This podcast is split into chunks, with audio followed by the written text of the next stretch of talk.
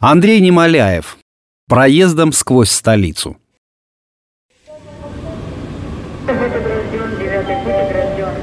Скорый поезд номер 80, Москва, Благовещен. Отправляется от Третьего. 50.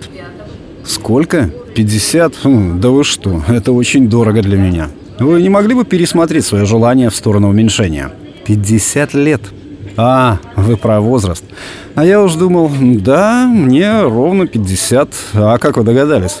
Меня позабавила точность определения моего возраста этой прекрасной девушкой, подойти к которой мне стоило немало молекул храбрости моего организма.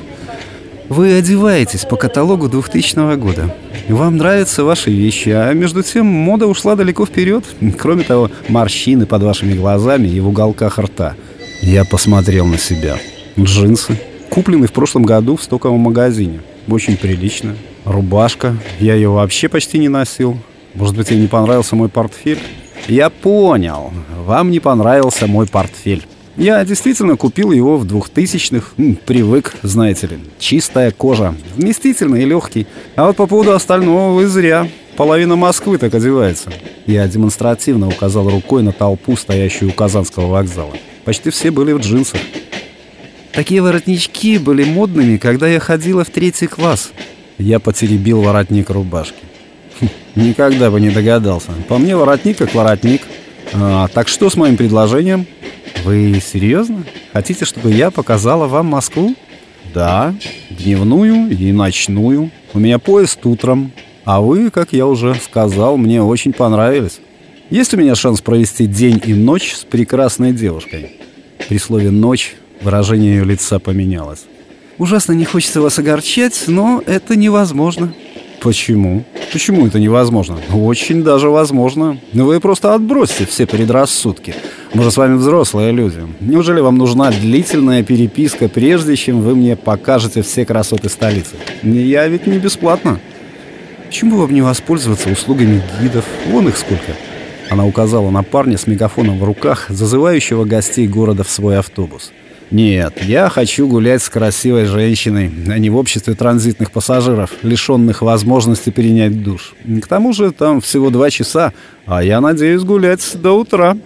Повторюсь, это невозможно. Ну как же так?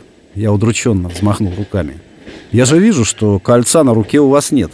Мое общество вас нисколько не скомпрометирует. Или вы все же не свободны? А разве красивая женщина может быть свободна? О, я болван. Простите меня. Конечно же нет. Но все же, какова вероятность того, что вас заинтересуют деньги? Вы сколько зарабатываете? 30 плюс-минус. Вот, 30. Давайте договоримся с вами на месячную зарплату, хорошо? Я взял красавицу под руку. Куда пойдем вначале?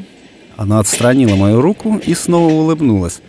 Какой вы шустрый. Я же не дала свое согласие. Хм, господи, ну почему? Вас дома ждут дети, некому с ними посидеть? Есть. Ну так что нам еще может помешать? Странное желание у вас познакомиться с женщиной на привокзальной площади. Я не могу вам показать Москву. Хм, хотите, я покажу вам Казань? Казань? Почему Казань? Ну, потому что я там живу, и через два часа мой поезд. Вот дурак! Схватился я за голову и рассмеялся. Нет, Казань нет, только не Казань. Вот как? А почему? Я-то могу. Нет-нет, спасибо. За 10 тысяч. Нет, спасибо, я пас. За 5. Простите, мне в Оренбург. За 3.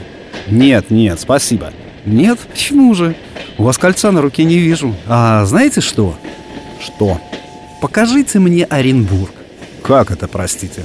Ну, купите мне билет на ваш поезд, покажите мне Оренбург днем и ночью, а потом посадите меня на поезд до Казани. Вы серьезно? Я да.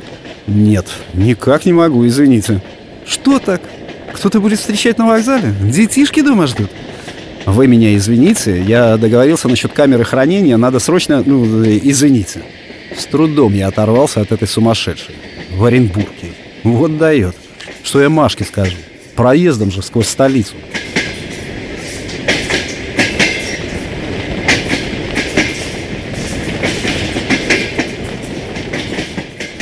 Текст читал Сергей Краснобород.